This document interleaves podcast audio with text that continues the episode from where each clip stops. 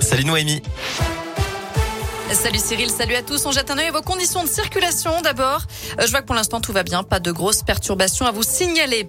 À la une, Zelensky appelle les Russes à descendre dans la rue pour dénoncer l'attaque de la plus grande centrale nucléaire d'Europe. Au neuvième jour de la guerre en Ukraine, l'armée russe a pris le contrôle ces dernières heures de la centrale de Zaporia après des bombardements cette nuit, ce qui a provoqué un incendie.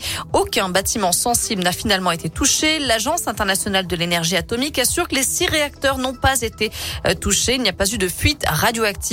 Pour autant, elle affirme que l'intégrité physique de la centrale a été compromise.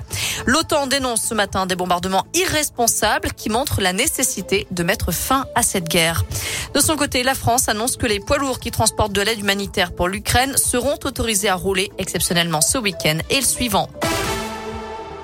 J'ai la conviction que je peux être utile dans les cinq ans à venir. Après sa lettre aux Français pour officialiser sa candidature à la présidentielle, Emmanuel Macron s'adresse aujourd'hui aux militants de la République en marche. D'après plusieurs médias, le chef de l'État s'exprimera à nouveau ce soir avec un message sur les réseaux sociaux. Je vous rappelle que c'est le dernier jour ce vendredi pour s'inscrire sur les listes électorales. Ça se passe uniquement en mairie. Dernier jour aussi pour les candidats euh, de pour réunir les 500 parrainages euh, nécessaires pour valider leur candidature. 11 l'ont déjà fait. Philippe Poutou devrait être le 12e d'ici 18h ce soir. De son côté, Jean-Luc Mélenchon sera à Lyon dimanche. Le candidat de la France Insoumise tiendra un meeting pour la paix sur l'esplanade du Gros Caillou. Ce sera à la Croix-Rousse à 15h. Il espère dissiper les reproches qu'une partie de la gauche lui fait sur la guerre en Ukraine. De son, de son, côté, Jean Castex sera lui aussi près de Lyon lundi. Il va visiter le site de Sanofi à Neuville-sur-Saône. Il posera la première pierre d'une usine qui permettra la fabrication de plusieurs vaccins simultanément avec à la clé la création de 200 emplois.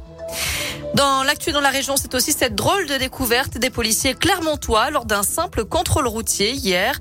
En procédant à la palpation d'un individu, l'un des fonctionnaires a découvert un serpent caché sur lui, un python d'après la police qui n'a pas verbalisé cet homme puisqu'il était en mesure de justifier légalement de la détention de cet animal. On vous a mis bien sûr les photos sur l'appli Radoscope et radoscope.com. Un hommage à Jean-Pierre Pernaud demain à Montbrison dans la Loire après la disparition avant-hier du présentateur emblématique du JT de 13h de TF1. Une minute d'applaudissement sera respectée à 10h demain sur le marché de Montbrison, celui que Jean-Pierre Pernaud avait désigné plus beau marché de France en 2019.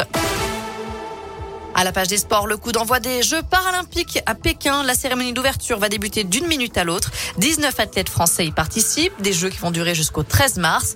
Je vous rappelle que les athlètes russes et biélorusses, euh, ont été exclus de la compétition à cause de la guerre en Ukraine. Voilà pour l'essentiel de l'actu. Côté météo cet après-midi, on profite encore d'une très belle journée ensoleillée. Merci Noémie.